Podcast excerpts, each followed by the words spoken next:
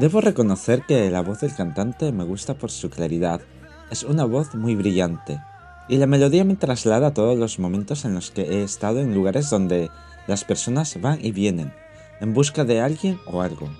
Caminando por aceras repletas de gente o andando en medio de una calle vacía por la noche. No importa si esa imagen la vivo en mi ciudad pequeña, como si la expando a la gran ciudad porque la sensación es la misma, el poder hacerlo Hace mucho tiempo tomaba ese tren de medianoche que me llevaba a soñar en algo mejor, en mis anhelos que se quedaban cortos en relación con lo que el destino me tenía preparado.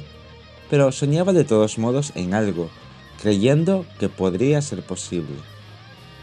No me extraña que ese lema inmortal haya permitido sobrevivir a esta canción. Es algo tan básico y que todo el mundo desea, creer en algo mejor. A ese fuerte mensaje se une la instrumentación que se ha quedado anclada en los 80 como un recuerdo del sonido que imperaba en esa década. No está de más decir que me encanta esa combinación. Además, todo el mundo necesita creer en alguien o algo, creer en imposibles o en situaciones que desde nuestros ojos las vemos irrealizables. No obstante, tienes ese sueño presente a pesar de todo hasta que por esfuerzo, suerte o una mezcla de ambos consigues hacer realidad esa creencia. A veces incluso se hace realidad sin darte cuenta de ello, porque tú esperabas que sucediera como te lo imaginabas, y la realidad lo ha interpretado de otra manera, pero lo tienes de todos modos. Por eso no puedes dejar de creer en tus sueños, porque son un factor importante para llevar el día a día. Es ese sueño en el que he creído casi siempre el que me ha permitido seguir adelante con el blog.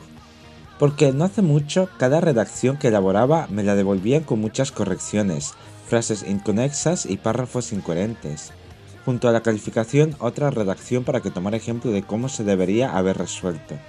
Eso era humillante, pero también me daba cuenta de lo bien que redactaba otra persona. Por un momento, visto lo mal que se me daba esa tarea, desistí y opté por otra actividad más numérica. Sin embargo, dentro de mí no abandoné del todo ese sueño. Con el tiempo y sin percatarme, he conseguido escribir 82 ensayos que son las publicaciones del año pasado. No está nada mal para alguien a quien se le daba tan mal escribir.